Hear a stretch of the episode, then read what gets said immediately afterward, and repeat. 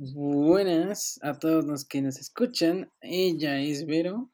Él es Diego. Y esto es eh, el especial de conversaciones a la luz de la vela. Lo siento, me sigue dando risa. Está bien. El, día, el, día, de hoy, ¿qué, ¿qué, es lo que nos espera en este programa? Por favor, ilumínanos. Oh, bueno, pues vamos a hablar de las prisiones autogobernadas y también del el palacio de Leku Berry. Amo ese tema. Lo sé. Tú y la historia con. Tú y cosas de historia con cositas medio tétricas. Es tu pasión. Así es. Así es, pero antes tenemos nuestra nueva sección que no tenemos nombre todavía porque ya se nos olvidó. Eso. Y ahí te va mi dato curioso. ¿Sabes de dónde viene? Bueno, o sea, ya sabes, porque hay que, hay que decirles, hay que, hay que platicarles que ayer ya habíamos grabado esto, pero hubo un error en el sistema y tenemos que volver a grabarlo. Entonces, obviamente ya sabes tú por qué y de dónde viene el albur, pero ¿ustedes saben de dónde viene el albur? Para los que no son de México, el albur se le conoce este juego de palabras donde las personas que participan en él hacen referencia a situaciones en doble sentido eh, de forma sexual. Eh, sí. Eh, esta forma de, juego, este, este, lenguaje, se ha criticado muchas veces, sobre todo en los últimos años, como algo sexista, homofóbico, machista o humillante. Pero al principio, bueno, no, no, es así. Digo, algunas veces sí, sí se toman estas situaciones así. Puede ser dependiendo también de las personas, ¿no? Pero sobre todo aquí en México, porque no, no digo que no haya el albur en otros países de Latinoamérica o hispanohablantes, pero aquí en México es muy común, sobre todo en el centro del país. Y ahí te va por qué. E, e, este juego de palabras eh, comienza en la época colonial. De hecho, eh, surge en lo que es el centro de México, en el estado de Hidalgo, en Pachuca, en el área de Pachuca, era usado por los mineros. Y así es como pasaban el tiempo, eh, de, este, eh, de esta forma, haciendo este juego de palabras en los que las dos personas, las dos o más personas que entran a este juego, el, objetivo es dejar al otro callado, sin, uno sin, sin poder contestar, y, o sea, bueno, más bien gana cuando la otra persona no sabe qué contestar o cuando este, no entiende, no entiende el albur que se viene. E, e, e, esta forma, este juego, em, cuando surge, eh, se le atribuía muchísimo a las personas que tenían escasa educación, así que pues lo, eh, lo relacionaban con groserías y majaderías. Pero conforme el tiempo fue pasando, em, empezó a subir a los estratos sociales un poquito de, bueno, más, más culturales, de, personas con mayor nivel cultural. Y este, pues obviamente se fue eh, refinando. Se fue refinando a tal punto en el que entre más difícil de entenderse el albur, mejor es. Y entre más eh, complicadas las palabras que se utilicen, más eh, más especiales, más eh, poco usadas sean las palabras, eh, mejor va a ser el albur. Y bueno, eh, ah. es, tan endémico este, esta situación, este juego, que algunos de los ah, de, autores, de escritores, lo han considerado como parte del folclore mexicano.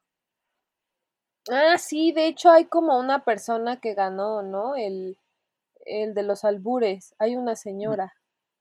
Ah, sí que trabaja creo que en la Merced o en Tepito, algo así. Tepito. Ajá, en Tepito. Sí, así es. ¿Cómo te pareció? Iba a decir una broma. No. bueno, lo diré. Saludos, tía, la del Tepito. No, no es cierto. Yo haciendo familiar a la, a la de los albures. Nada más. ok. Me gustan los gatitos curiosis. A mí también, sobre todo los que tú das, los, tuyos son muy, muy lindos. Muy, concisos, me gustan. Gracias. Estaba buscando ese super dato, pero ahorita que lo encuentre al final les digo. Ok. Entonces comenzamos con lo que nos truje. Lo que nos truje Chen Chavaz. ok, ok.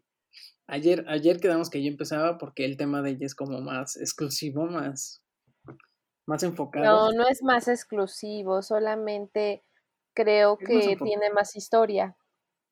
Ajá. Sí, sí, sí. Bueno, entonces, por, por, por, lo que yo empezaré con las eh, prisiones autogobernadas. Bueno, e, e, el autogobierno en las prisiones, como su nombre lo dice, es que los mismos prisioneros eh, lleven el control absoluto de lo que pasa adentro del penal. Ellos son los que dicen quiénes son los que se mantienen adentro del penal, quiénes son los que salen, quiénes son los que eh, se encuentran como en la zona, dependiendo de la prisión, ¿no? En, en X. Y muchas veces los custodios responden o trabajan para los mismos internos. A veces es por amenazas, por violencia o porque pues les pagan cuotas a los directivos o a las autoridades. Em, este tipo de prisión se da sobre todo, no sé si en otros países, pero aquí en México sí se dan. De hecho, han hecho varios reportajes, bueno, algunos reportajes porque pues tampoco es algo conocido aquí eh, en, México, pero em, la CNDH, la Comisión de Derechos Humanos, hizo un diagnóstico nacional de supervisión penitenciaria en el 2015. Ahí eh, hizo como em, pues sí, eh, una, mm, ¿cómo se dice? Una evaluación del sistema penitenciario mexicano y encontró pues muchísimas deficiencias, entre ellas eh, que hay 73, alrededor de 73 cárceles que están pues siendo autogobernadas por los mismos reos, que obviamente persiste la falta de atención médica en la mayoría de los penales y que pues se encuentran en malas condiciones de higiene, y también sobre todo en los rubros de sobrepoblación. Eh, algunas eh, celdas albergan a 30 ocupantes aproximadamente cuando están diseñadas para cuatro personas. Y de este, de este mismo eh, diagnóstico se encontró que los tres estados con peores prisiones son Nayarit, Quintana Roo y Guerrero. El sur de México, como siempre, sorprendiéndonos. Lo, lo, lo, lo que es inquietante en esta situación es que dos de los estados de aquí en México eh, cuentan con eh, muchísimas prisiones que se han considerado autogobernadas. Y esos dos estados son de los más importantes aquí en México, que serían lo que es el Estado de México, que pues a nadie nos sorprende, con seis centros penitenciarios, y la Ciudad de México, que esto es lo alarmante porque es la capital. esta cuenta con cinco. E, e, este, Em, es, este, em, ¿cómo se dice? Mm, esta investigación la han hecho, yo me basé en, dos investigaciones previas que se han hecho. Eh, una es de Saskia Niño de Rivera, que eh, la hizo en el, 2019, el 24 de junio. Eh, de hecho, la publicaron en el Universal. Y otra fue por Manu Ureste en Animal Político el 13 de abril del 2016. Eh, siento que no es un tema como a la ligera, por eso lo investigué un poquito más. Es un tema inquietante. Em, no puede ser que existan estos tipos de, prisiones en un país tan importante en Latinoamérica como lo es México. Y ahí te van unos datos más para hacerlo aún más preocupante. En la Ciudad de México, la CNDH documentó que eh, existen este tipo de prisiones de autogobernadas en los reclusorios preventivos eh, varonil, varoniles de Oriente, Norte y Sur, en el Centro Femenil de Readaptación Social Santa Marta Acatitla y en la Penitenciaría del Distrito Federal Santa Marta Acatitla. En el Estado de México, eh, en los centros preventivos y de readaptación social de Catepec, Nezahualcóyotl, Chalco, Santiaguito, Tlanepantla y Cuautitlán. Perdón. Em, e, e, esta investigación de, de Saskia Niño de Rivera arrojó que en los últimos 10 años eh, ha, habido cuatro estados que han eh, priorizado en el sistema penitenciario y han hecho por combatir la inseguridad y pues han, logrado hacer cambios en, en, los estados, sobre todo en la inseguridad. En el 2010, Eduardo Guerrero y las autoridades penitenciarias tomaron otra vez el control de centros de reinserción y con esto desarticularon 14 bandas de, extorsionadores y 10 bandas de secuestradores. Entre el 2011 y el 2014 los homicidios cayeron 62%.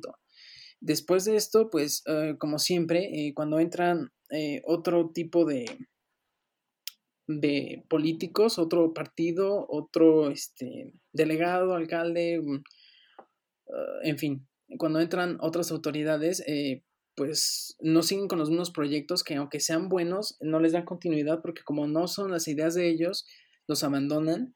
Y pues obviamente esto pasó en este estado, en Chihuahua, se descuidó y pues creció otra vez la espiral de violencia. En el 2017, en Baja California Sur, hubo una crisis de inseguridad.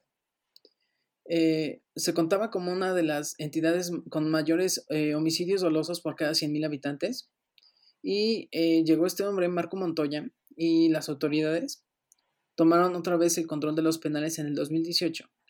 Y se hizo un, em, cotejo entre mayo del 2017 y mayo del 2019.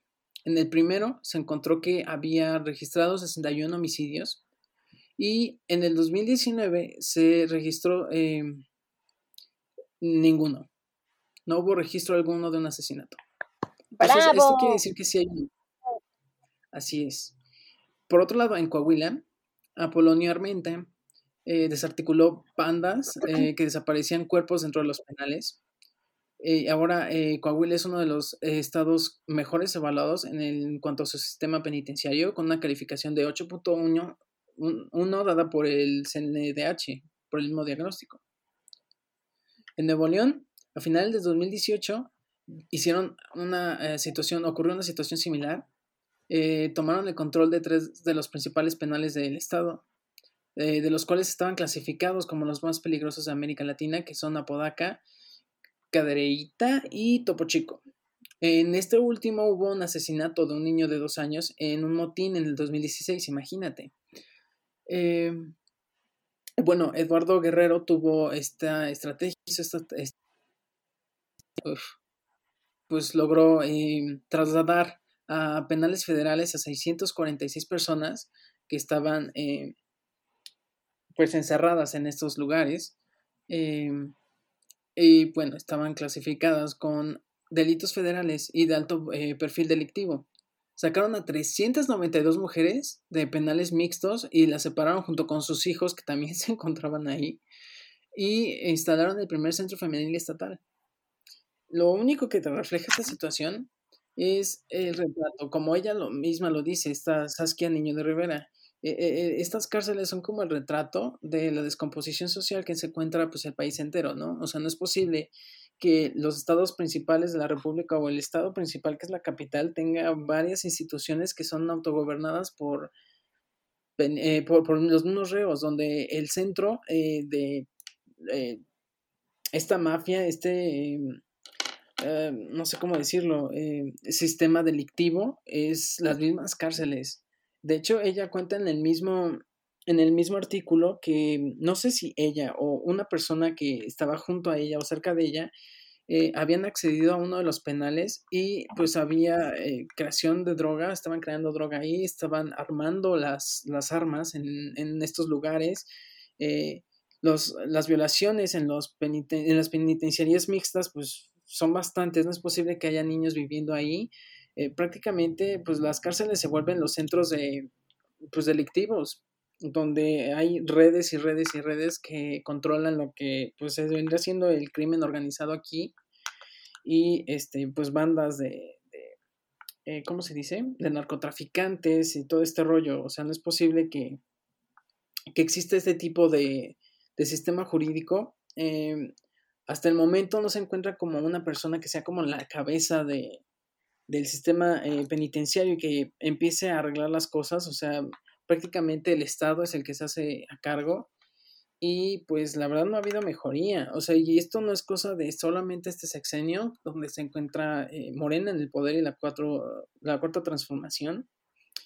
Eh, si no están de México, pues estos son las personas que en este momento, el partido político que en este momento está gobernando México, no, no, solamente es exclusivo de, este sexenio, en sexenios pasados, en el 2018, en el 2016, en el 2012, o sea, son situaciones que se han venido escalando, pero que se conocen se conocen las consecuencias y no se ha hecho absolutamente nada al respecto. Se ha notado y se ha logrado hacer una mejoría en estos estados del norte y sin embargo no se ha dado un seguimiento eh, oportuno para estas situaciones. Es, lamentable que eh, pues vivamos en, en una sociedad, más bien, no en una sociedad, en un país donde se ignoren este tipo de cosas y las campañas políticas sean como el foco de atención de todos en donde eh, las figuras públicas sean manipulables y en donde pues prácticamente cualquier persona con poder eh, se mantenga ahí sin, sin, exigirles nada. O sea, como ciudadanos, tú, yo, nuestros familiares, los que nos escuchan, tenemos eh, el, la responsabilidad y el derecho de exigirle a las autoridades, tanto a los gobernadores, a los alcaldes, a todos los políticos que nos representan, incluso al mismo presidente que hagan su trabajo. Entonces, eh, esta es una situación que eh, perjudica a todos en la seguridad, en el rubro de seguridad, y con ignorarlas no va a cambiar nada. Como comentábamos ayer, digo, este no es el mismo de ayer, es muy parecido, sí, pero como lo comentábamos ayer, o sea, esta situación eh, no queda como en las autoridades solamente. O sea, cada uno de nosotros tiene que exigir, tiene que mm, dar un poquito de lo suyo, dar su tiempo, escuchar las propuestas, por ejemplo, eh, ahorita que vienen las votaciones, las campañas electorales, escuchar qué propuestas tiene eh, cada uno de los candidatos y qué es lo que ha hecho, qué, qué, ha cumplido. No solamente votar por el bagaje que trae el partido político, eh, si es PRI, PAN, PRD, cualquiera de estos, eh, o Morena que no han hecho o han hecho cosas negativas para el país.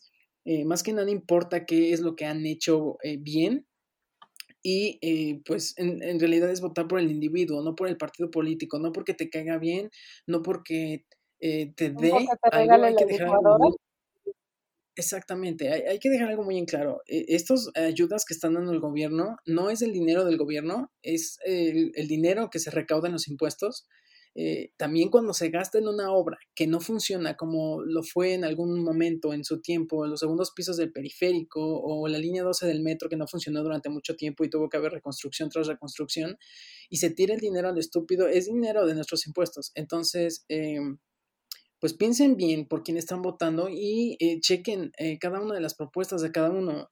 No sé si, si sea divertido o no para ustedes o sea fácil o sencillo, déjenos saber en comentarios en YouTube o en DMs en Instagram, pero si les gustaría que nosotros como que les diéramos las propuestas de estos... lo que te iba a decir, que por qué no lo, lo, hacemos y creo que lo podemos hacer más fácil eh, de forma auditiva o visual, entonces creo que sería súper fácil y lo, lo podríamos compartir para que ustedes vean y como muy bien lo decía Diego, no se dejen engañar por la portada o por las anteriores portadas que han existido dentro de las diferentes figuras políticas que han representado estos partidos, sino, como decía Diego, muy bien lo menciona, ver su historia, su trayectoria, si se ha cumplido y lamentablemente hemos visto que Morena pues no ha hecho lo que ha prometido.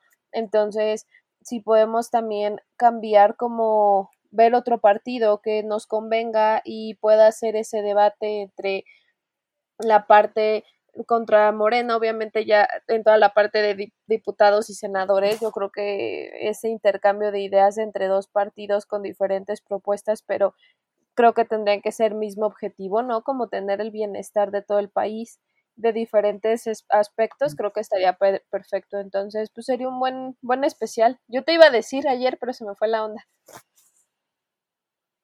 no, está bien, está bien, como lo mencionas, es importante para todos He escuchado muchas personas que dicen que la situación no mejora y que no va a mejorar si ejerces tu voto, ¿no? Pero eh, como me dijo una persona, o más bien mi madre en, en, esta, en estos tiempos de elecciones, pues hay que ponérselos más difícil, ¿no? Sí, exacto. Si, si eh, creen que es muy fácil poner a alguien o si ya está dictado poner a alguien, pues eh, hay que darles más chamba, ¿no? Y, ponerlos a trabajar y hacérselas más difíciles para que respeten, empiecen a respetar el voto de las personas. Y pues este, eso sería todo de mi parte. Espero que les haya gustado esta eh, parte de las cárceles autogobernadas y pues eh, no tiren eh, todo esto en saco roto, ¿no? es una situación muy precaria para el país, perjudica a todos la seguridad y eh, no hay que ignorar este sector eh, de las cárceles, esta, esta parte de la sociedad que se encuentra encerrada porque, pues, y bueno, no, el impacto que causan en la sociedad es bastante. Justo. Wow. Mucha, o sea, información muy... Mm, como un tema, pues, como de un tema puedes pasar a diferentes y digo, la verdad es que Estuvo padre, me gustó. Like, like, like, like. Gracias. De Nancy. Gracias. Pues. Ahora, ahora para amenizar, les tengo mi super tip. Bueno, no tip, mi super datinsky. En la sección que todavía no sabemos cómo se va a llamar, pero teníamos el nombre y se nos olvidó. sí, entonces, hay, tú sabes, y si sabes no lo digas, tú sabes de dónde viene o proviene el nombre del estado de Yucatán. Híjole, no. guiño, guiño, no me lo dijiste. Guiño, guiño, no lo sabía.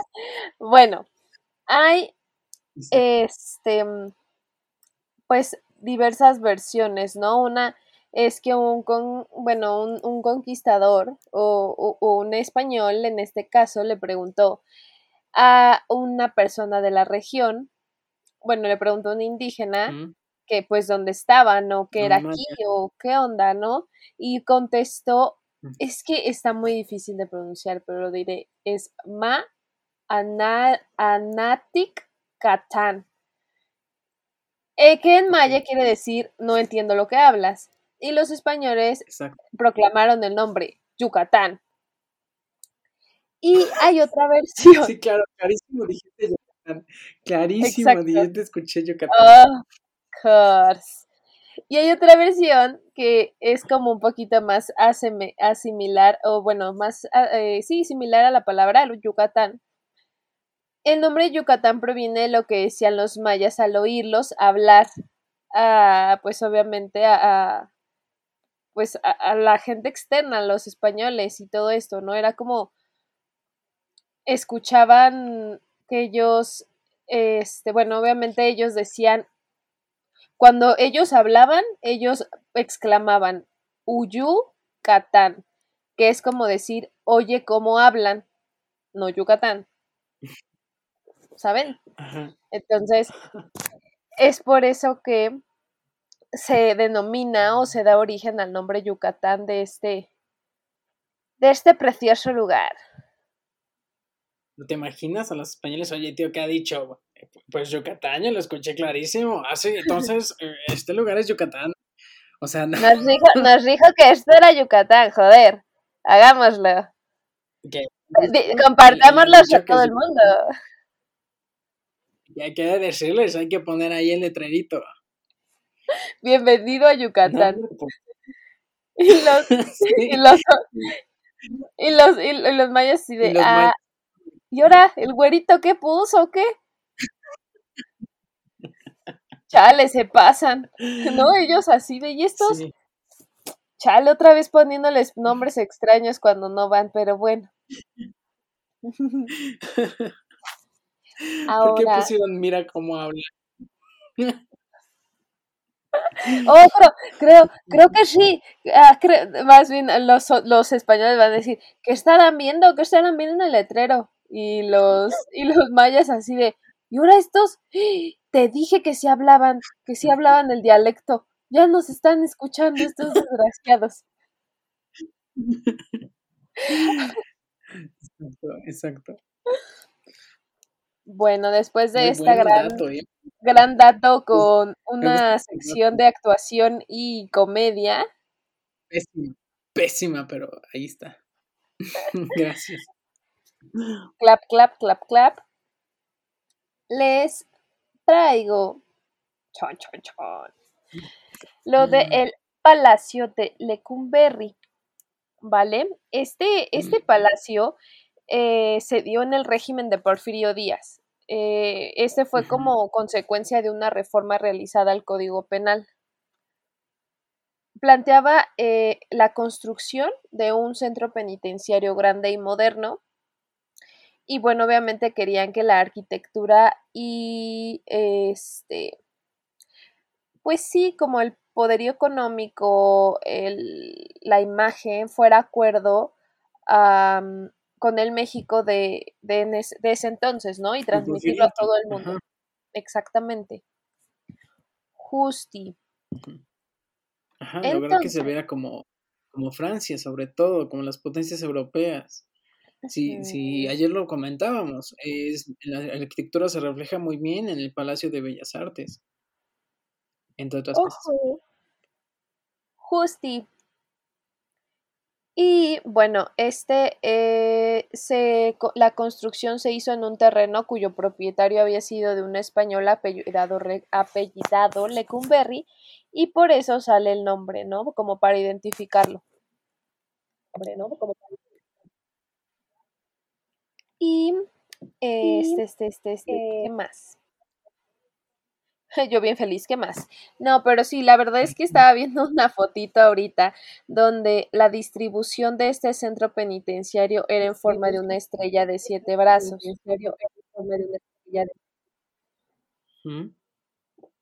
Donde no había ni privacidad y llegamos o caemos a este punto que platicábamos anteriormente, que es como esta presión psicológica hacia los reclusos. Muy bien, tú ayer lo comentabas, ¿no? Que, que solo una persona podría hacerse cargo de la vigilancia de este centro penitenciario por la estructura que éste tenía y la amplia visibilidad que tenía para, pues, para poderlo revisar o registrar, ¿no? En cuestión de la administración dentro... ¿Cómo, cómo? que estaba dividido y esos, es, eh, esos pasillos que formaban la cruz, la estrella de siete picos se llamaban este, crujías. Ah, justo, justo. Y bueno, aquí este, los presos eran colocados en determinadas crujías de acuerdo a los delitos que habían cometido. En un principio, pues obviamente en cuestión del plano del proyecto inicial, las celdas eran individuales, estaban equipadas con cama y con sanitario, ¿no? O sea, algo pues que tendría que entrar dentro del, del pues la estructura de estas habitaciones. Dentro de los primeros años, donde Lecumberri funcionó conforme a lo que tenían planeado, acorde al orden, control, distribución, espacios, etcétera, todo iba bien. La verdad es que al principio, pues este podría albergar 996 internos, eh, donde pues veías hombres, mujeres y menores de edad, ¿no? Teniéndolo como un como una mezcla entre centro penitenciario o, prisión y un correccional, digo, por albergar a diferentes, pues, pues a diferentes, eh, ¿cómo se diría en este caso? Mm, sectores de edad o, o, por, por, llamarlo así, porque se me olvidó la palabra, pero todo eso se vino abajo muy rápido. La verdad, ¿cuántos crees que en realidad albergaba? Me dijiste ayer y ya se me olvidó, ¿eh? Este... Tres mil y cacho, ¿no? Tres mil ochocientas. Y obviamente las celdas dejaron de ser individuales, ¿sabes? O sea, ayer, ayer hacíamos la operación, ¿no? Que eran como cuatro personas por celda, imagínate, una cama, un baño y cuatro personas, o sea... Bueno, una taza de baño, no un baño. ah, bueno, sí, una, un hoyo literal, ¿sabes? O ah, sea... claro. O sea, no, no piensen que aquí estaba todo este muy El papelito y así, obvio.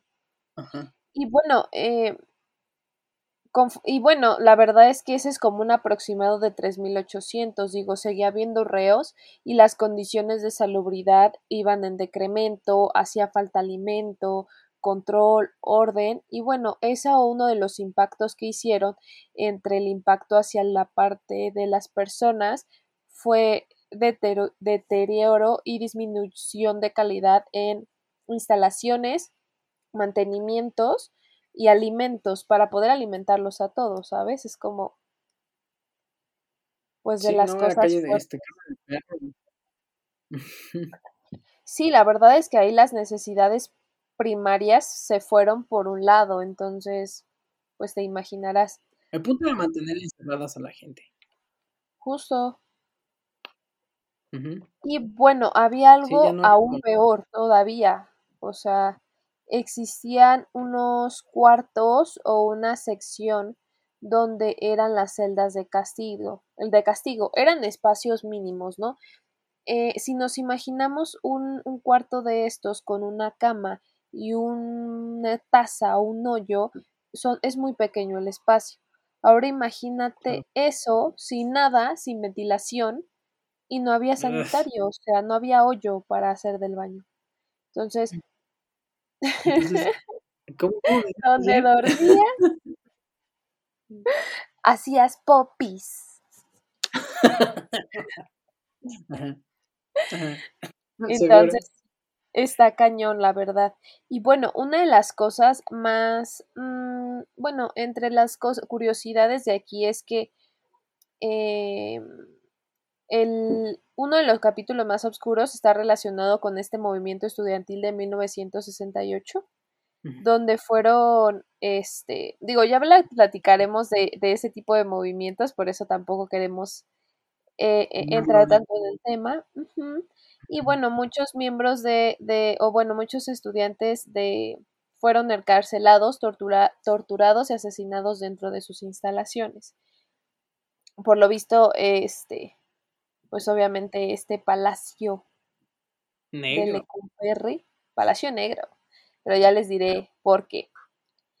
Ahora les comento, les platico unas curiosidades de Lecumberri.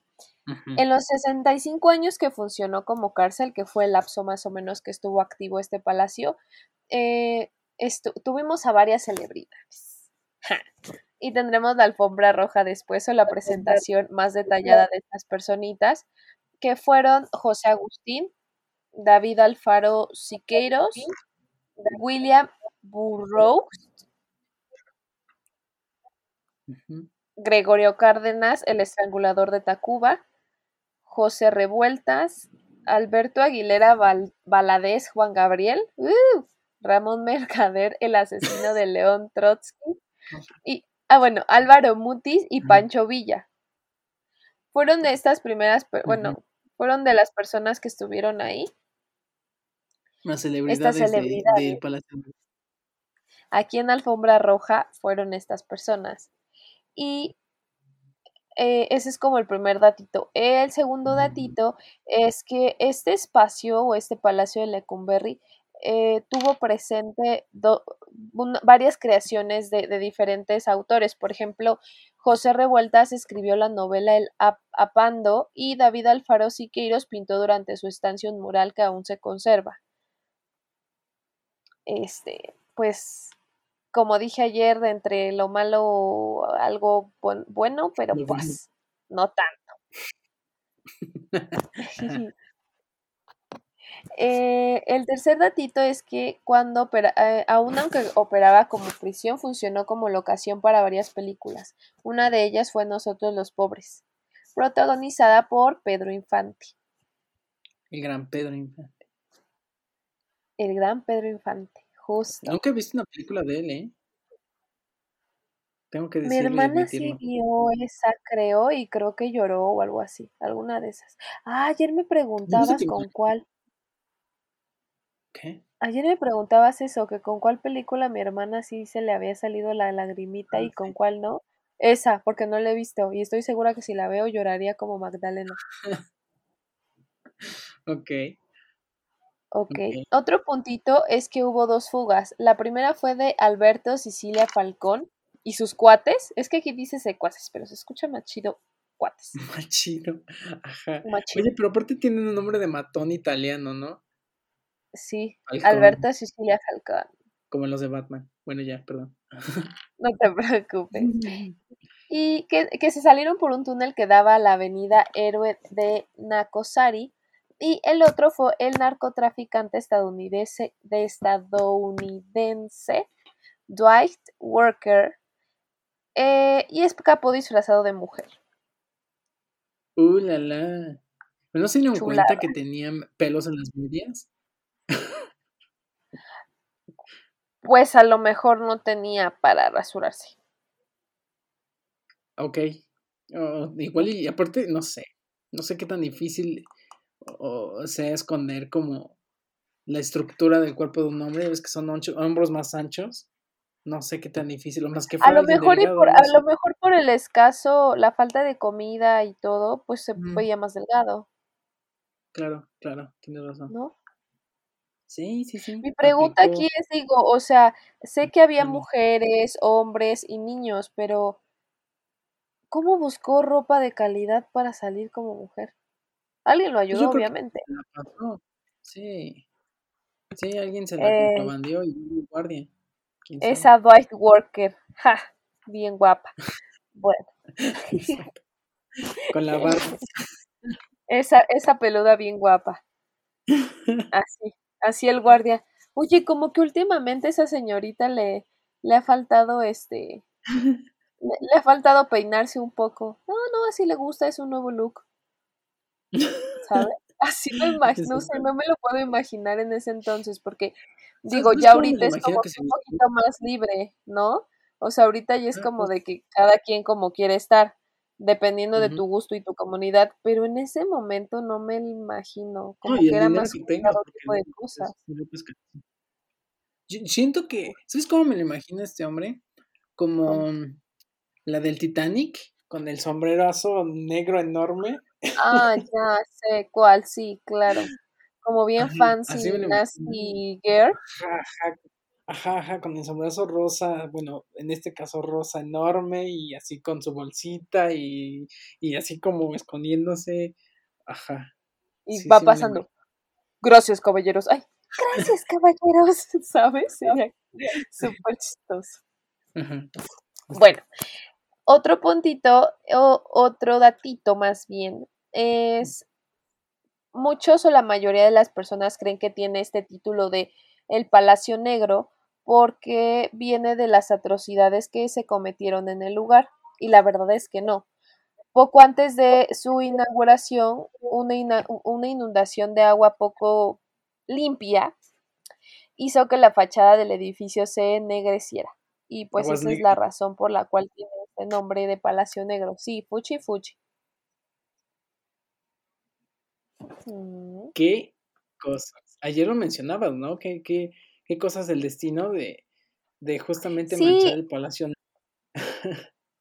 es lo que yo decía. Son las vibras que atraía al lugar, son las vibras que, que, que, que iba, que tiene eso, no sé, como que se, me hizo mucho coincidencia. Ajá. Digo, ya saben amigos que yo amo las vibras y todo eso, entonces por eso le decía, digo, y si fue por, por todo lo que iba a pasar y todo y así. Pues a mí sí me hizo muy extraño. ¿eh? Bueno, o sea, está padre, no sé, me gusta esta historia. Digo, sé que es cruel lo que pasó ahí adentro, pero me gusta, me gusta, es parte de nosotros. Ajá. Justo. Otro datito es que varios trabajadores o personitas que trabajan ahí escuchan sonidos, lamentos, ruidos, gritos por las noches. Y yo, la verdad es que ayer lo mencionábamos, creo que vamos a tener que detallar un poquito más la parte de Lecumberri y ahí me gustaría contarles una historia suspenso, terror, mm, para cambiar un poquito el mood y les va a gustar. Sí. So, espérenla. Qué hermoso. Y bueno, eh, un último datito curioso es que, como muy bien lo mencionó Diego, eh, estos, estas siete, pues piquitos o estos siete corredorcitos en forma de estrella que eran las crujías se dividían por letras. Una de ellas era la J, donde ahí mandaban a los homosexuales y ahí nace el término Jotos. Es por eso que se denomina o se les nombra de esta manera. justamente. Y sí, sí, déjame decirte, y para acabar toda esta sección de datos curiosos, porque a mí me encanta la historia de Lecumberri, y para añadir el último dato, para completarte a ti, de chismoso, metiéndome en tu tema. No está bien. Justamente detrás del palacio, eh, dos carros se estacionan una noche, bajan de ellos dos personas eh, uno de ellos es el presidente o el, en ese momento acababa de adjudicar el poder. Eh, eh, ¿Cómo se llamaba? Madero.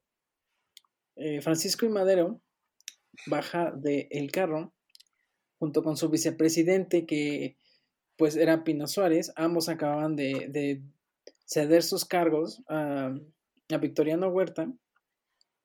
Y justo en ese momento salen dos personas y los balean y mueren eh, atrás del palacio de Lecumberri. Ya ese es mi datito. Ay, quemaste todos mis datitos.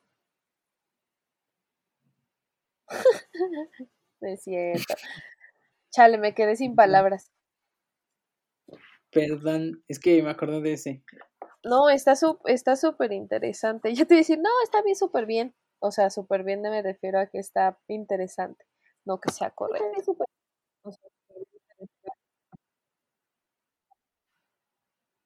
Se trabó. Sí, ya vi. Ay, estoy esperando que no se trabe más. Ay, no, yo también, pero bueno, seguimos rápido con esto. Y bueno, esta última parte o sección me gustaría ponerla como el renacimiento del palacio. ¿Qué fue lo que sucedió? Porque, este, ¿qué pasa con este palacio de Lecumberri? Em, el palacio de Lecumberri eh, llegó a, un punto insostenible. La fuga, la fuga de Alberto Sicilia Falcón en, en, en, más o menos, de hecho creo que fue en este mes, fue la gota que derramó el vaso y propició que el presidente Luis Echeverría ordenara el cierre y desalojo de este penal. Para aprovechar las dimensiones de este enorme edificio, eh, se decidió que fuera la nueva sede del Archivo General de la Nación.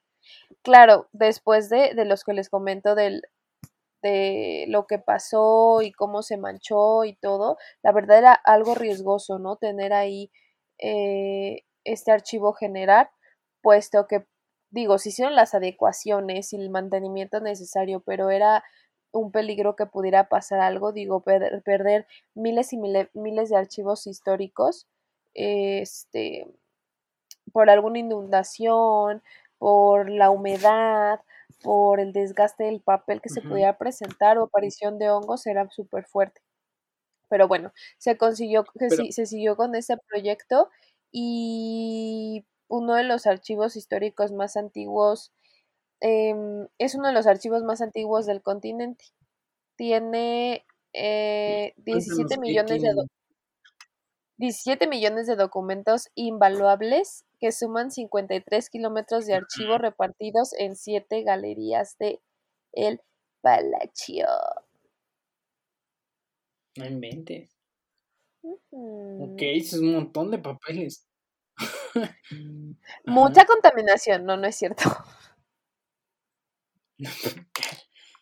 Ajá. No, también tienen grabaciones y no sé qué tanto tienen ahí. A ver, cuéntanos tienen fotos. tienen. Mira, tienen entre ellos el plan de.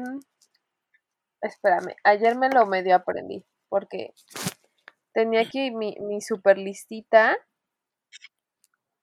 y no la encuentro, pero tienen fotos, tienen este la constitución. Espérenme, espérenme, por favor. No, si eh, tú tranqui, no pasa nada. Es tu podcast, te puedes tardar las horas que quieras. Así es. De hecho, vamos muy bien de tiempo, tranquila. Oh, wow.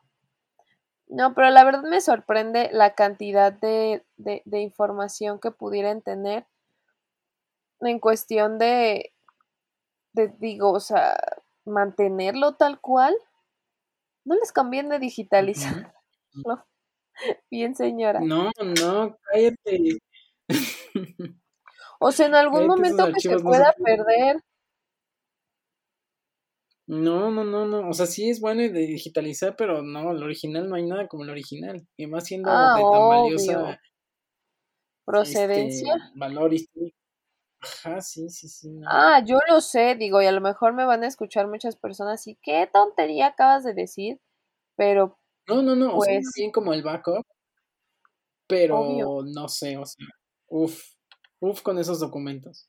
Ah, obvio. Mira, tenemos Acta del Imperio Mexicano, los sentimientos de la nación de José María Morelos y Pavón, las constituciones de Apatzingán de 1814, Constitución Federal de 1857, Constitución Política de 1917, el Plan de San Luis, el Plan de Ayala, las Cartas de Juárez, los manuscritos de Sor Juana Inés de la Cruz, documentos del Porfiriato y la Revolución Mexicana, más de 6 millones de fotografías, mapas indígenas y coloniales incluidas en el acervo de la Inquisición que fueron reconocidos por la UNESCO como Memorias del Mundo y una muñeca que fue usada en un juicio por brujería. Ay, qué cool, está todo bien padre ahí. Perdón, yo guiqueando con la historia. No, está bien. ¿Te imaginas cuánto vale eso? o sea. Out. Sí, no, no, no. O sea, el pelo de la muñeca vale más que todo lo que tengo en mi cuarto. En mi vida. Y bueno, el este se dejó de ser como este sede de archivo general y se comenzó la transición, las obras para realizar esa transición comenzaron en el 2011 y en cuanto al archivo se encuentra en un en terreno aledaño, esa palabra me da risa, en un edificio nuevo levantado en donde se ubican las antiguas oficinas del Registro Nacional de Población. Entonces, pues ahí está todo recuidado. Dicen que se va a hacer, dicen que se va a hacer museo el Palacio de Lecumberri, entonces hay que ir en cuanto abran. Ah, sí, te vas a traer un, una, un muertito ahí. Cállate, no, pero quiero ir a ver, digo, obviamente, para, como les decíamos ayer, o sea, el cristiano que quiere los escritos de la monjita, este, obvio no, necesitan permisos, permisos y permisos de todos lados, necesitan este, ser historiadores certificados, necesitan un montón de papeles para poder alcanzar a ver estos documentos, entonces necesitas no es tan fácil acceder a ellos. Sí, sí, sí, es como, digo, un poco más leve, eso sí, muchísimo más leve que los documentos que se encuentran en el Vaticano, pero más o menos por el estilo, o sea, si han visto esta película que se llama este, Ángeles y Demonios, más o menos así.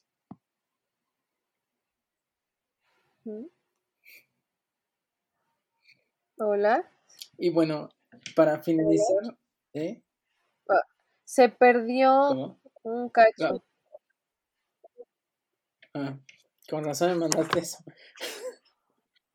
para, para finalizar, este, recomendaciones. Porque ayer no tenía, pero ahora sí. Ah, yo les quiero recomendar una película que se llama El Nuevo Orden. Es una película mexicana que habla de cómo actuaría la, esta parte de la población que se siente atacada por las clases sociales más altas contra estas mismas clases sociales altas y cómo se este impacto.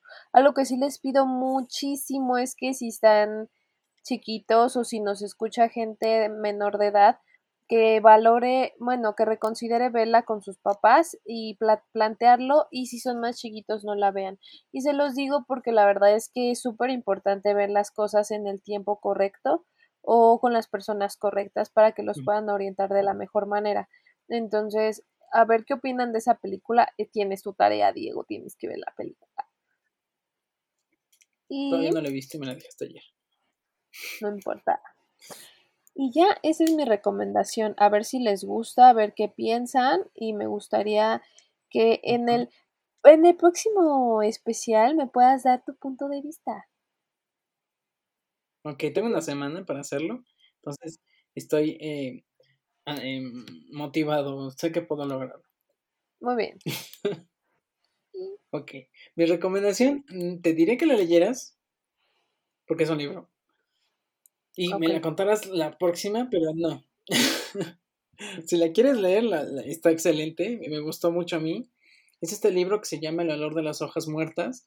Es de Sergio Moreno. Es español, este hombre, y pues obviamente la historia se desenvuelve en Madrid. Es muy buena. Es eh, ciencia ficción mezclada con terror.